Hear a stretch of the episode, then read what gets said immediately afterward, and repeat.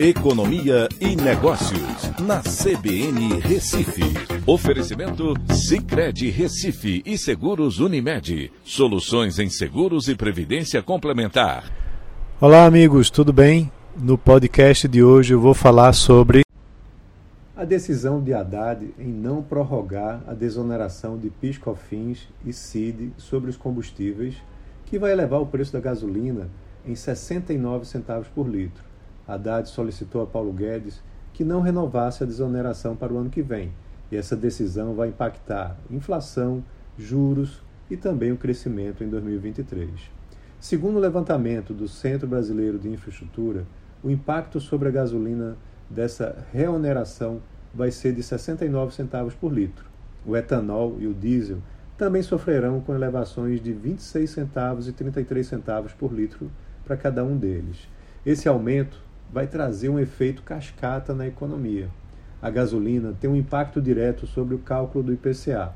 E sua elevação fará com que a projeção do índice em relação à meta seja revisada, retardando e diminuindo a intensidade da tão aguardada redução nos juros ao longo de 2023 e levando a um crescimento econômico mais baixo.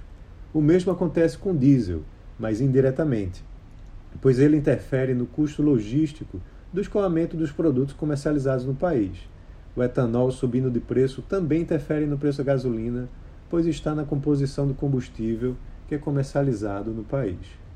Por outro lado, a reoneração vai aumentar o caixa do governo federal em aproximadamente 52,9 bilhões de reais e poderia até ser usado para abastecer o Bolsa Família, retirando a necessidade da PEC da transição com uma medida que, na realidade, até ajudaria a aliviar a expectativa de inflação mais alta para 2023, porque estaria gastando menos.